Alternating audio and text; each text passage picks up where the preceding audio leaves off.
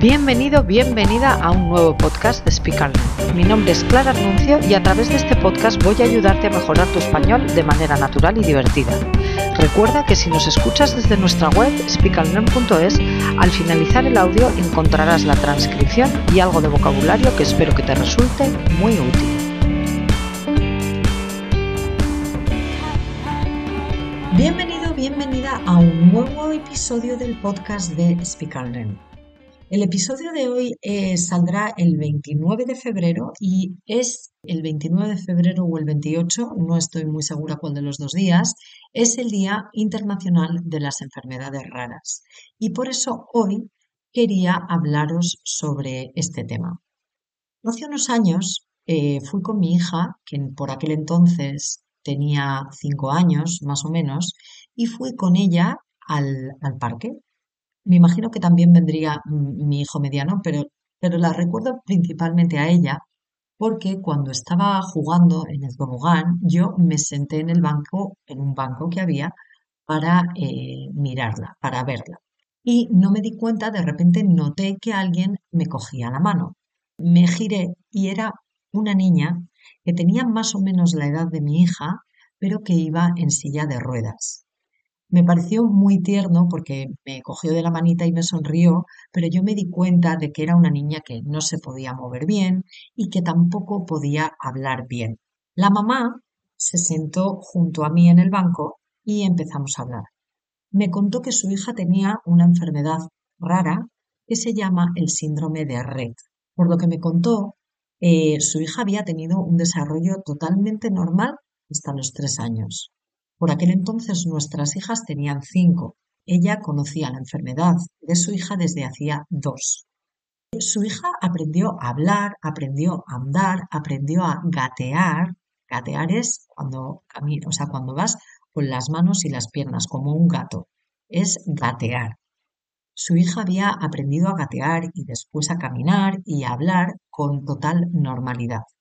Pero poco antes de cumplir los tres años, empezó a tener dificultades, empezó a caerse, empezó a no mirar a los ojos, empezó a hacer cosas extrañas y al principio pensaron que podía ser autismo.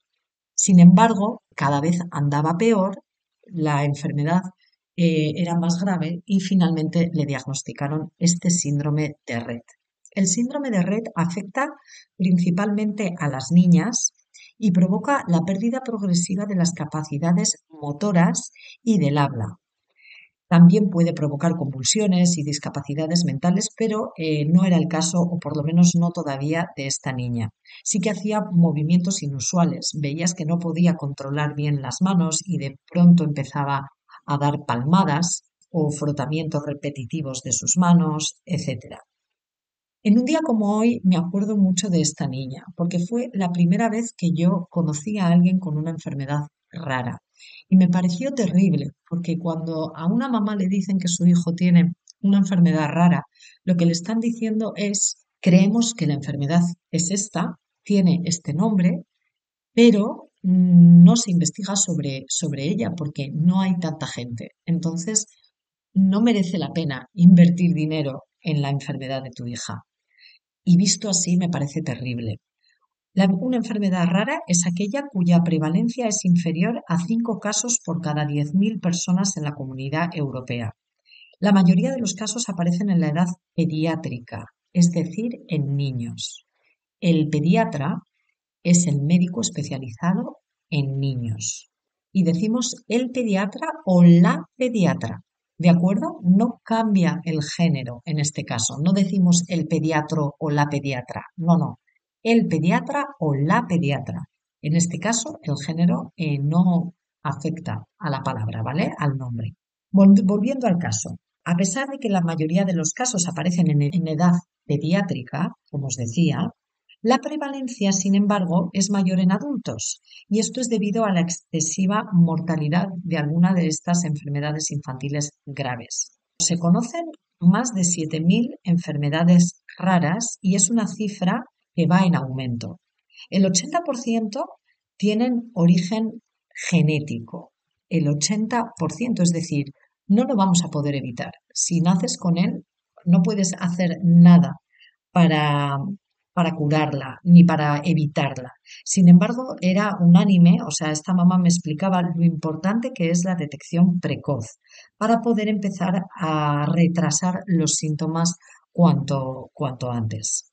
Hablábamos de que se considera enfermedad rara a 5 casos por cada 10.000 personas. En España hay más de 3 millones de personas con enfermedades raras. Imagina que tienes 37 autobuses completos. Pues bien, solo un pasajero padecería esta enfermedad rara. Eso es raro. Pero si sumamos a todos los em, pacientes de enfermedades raras en España, obtenemos la población equivalente a la de Barcelona, Valencia y Sevilla juntas. Eso hace que ya no sea tan raro, ¿no? Claro, ¿cuál es el problema? Estas enfermedades son muy complejas clínicamente y pueden además variar mucho de una persona a otra y además eh, hay un tipo de enfermedad puede tener muchos subtipos y esto hace que, la investigación de este tipo de enfermedades sea muy compleja, muy difícil. ¿Qué supone para los pacientes em, de las enfermedades raras? Bueno, pues para empezar, un 42% de las personas afectadas no disponen de un tratamiento y muchas veces si lo hay, no es el correcto o lo adecuado, lo cual hace que el día a día de esas personas sea tremendamente difícil. ¿Cuáles son las dificultades más comunes en estas enfermedades? Bueno, pues dos de cada diez pacientes tienen discapacidades físicas, que era el caso de esta niña que os contaba. Una de cada diez tiene discapacidades intelectuales y cuatro de cada diez tienen dolores crónicos. Como os decía, esto es muy difícil para el día a día.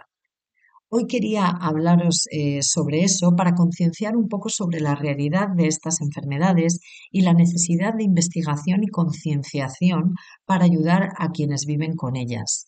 Esta mamá me decía que, que, claro, para ella era terrible desear que hubiese más niñas como su hija, porque así sabía que si cuantas más niñas hubiera con este problema, más probabilidades tenía de que, de que se investigara sobre el síndrome de Red. Decía, claro, tengo sentimientos terribles porque yo no le deseo a ninguna mamá que tenga que, tenga que pasar por lo que yo estoy pasando, pero si hubiera más niñas eh, con esta enfermedad, sería mucho más sencillo que hubiera fondos y dineros para su investigación.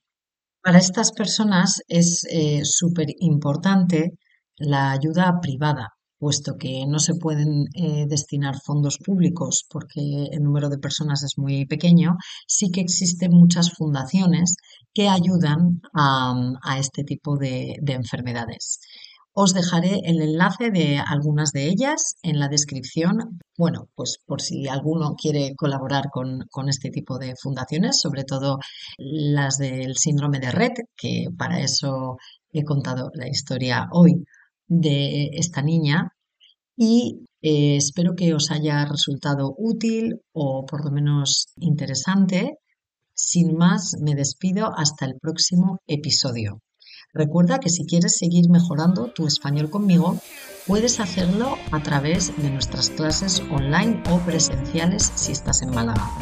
Y también me haces un enorme favor si le das eh, una valoración de 5 estrellas en Spotify para saber que el contenido te gusta y poder seguir trabajando en el podcast. Sin más, me despido hasta el próximo episodio. Un abrazo fuerte. Adiós.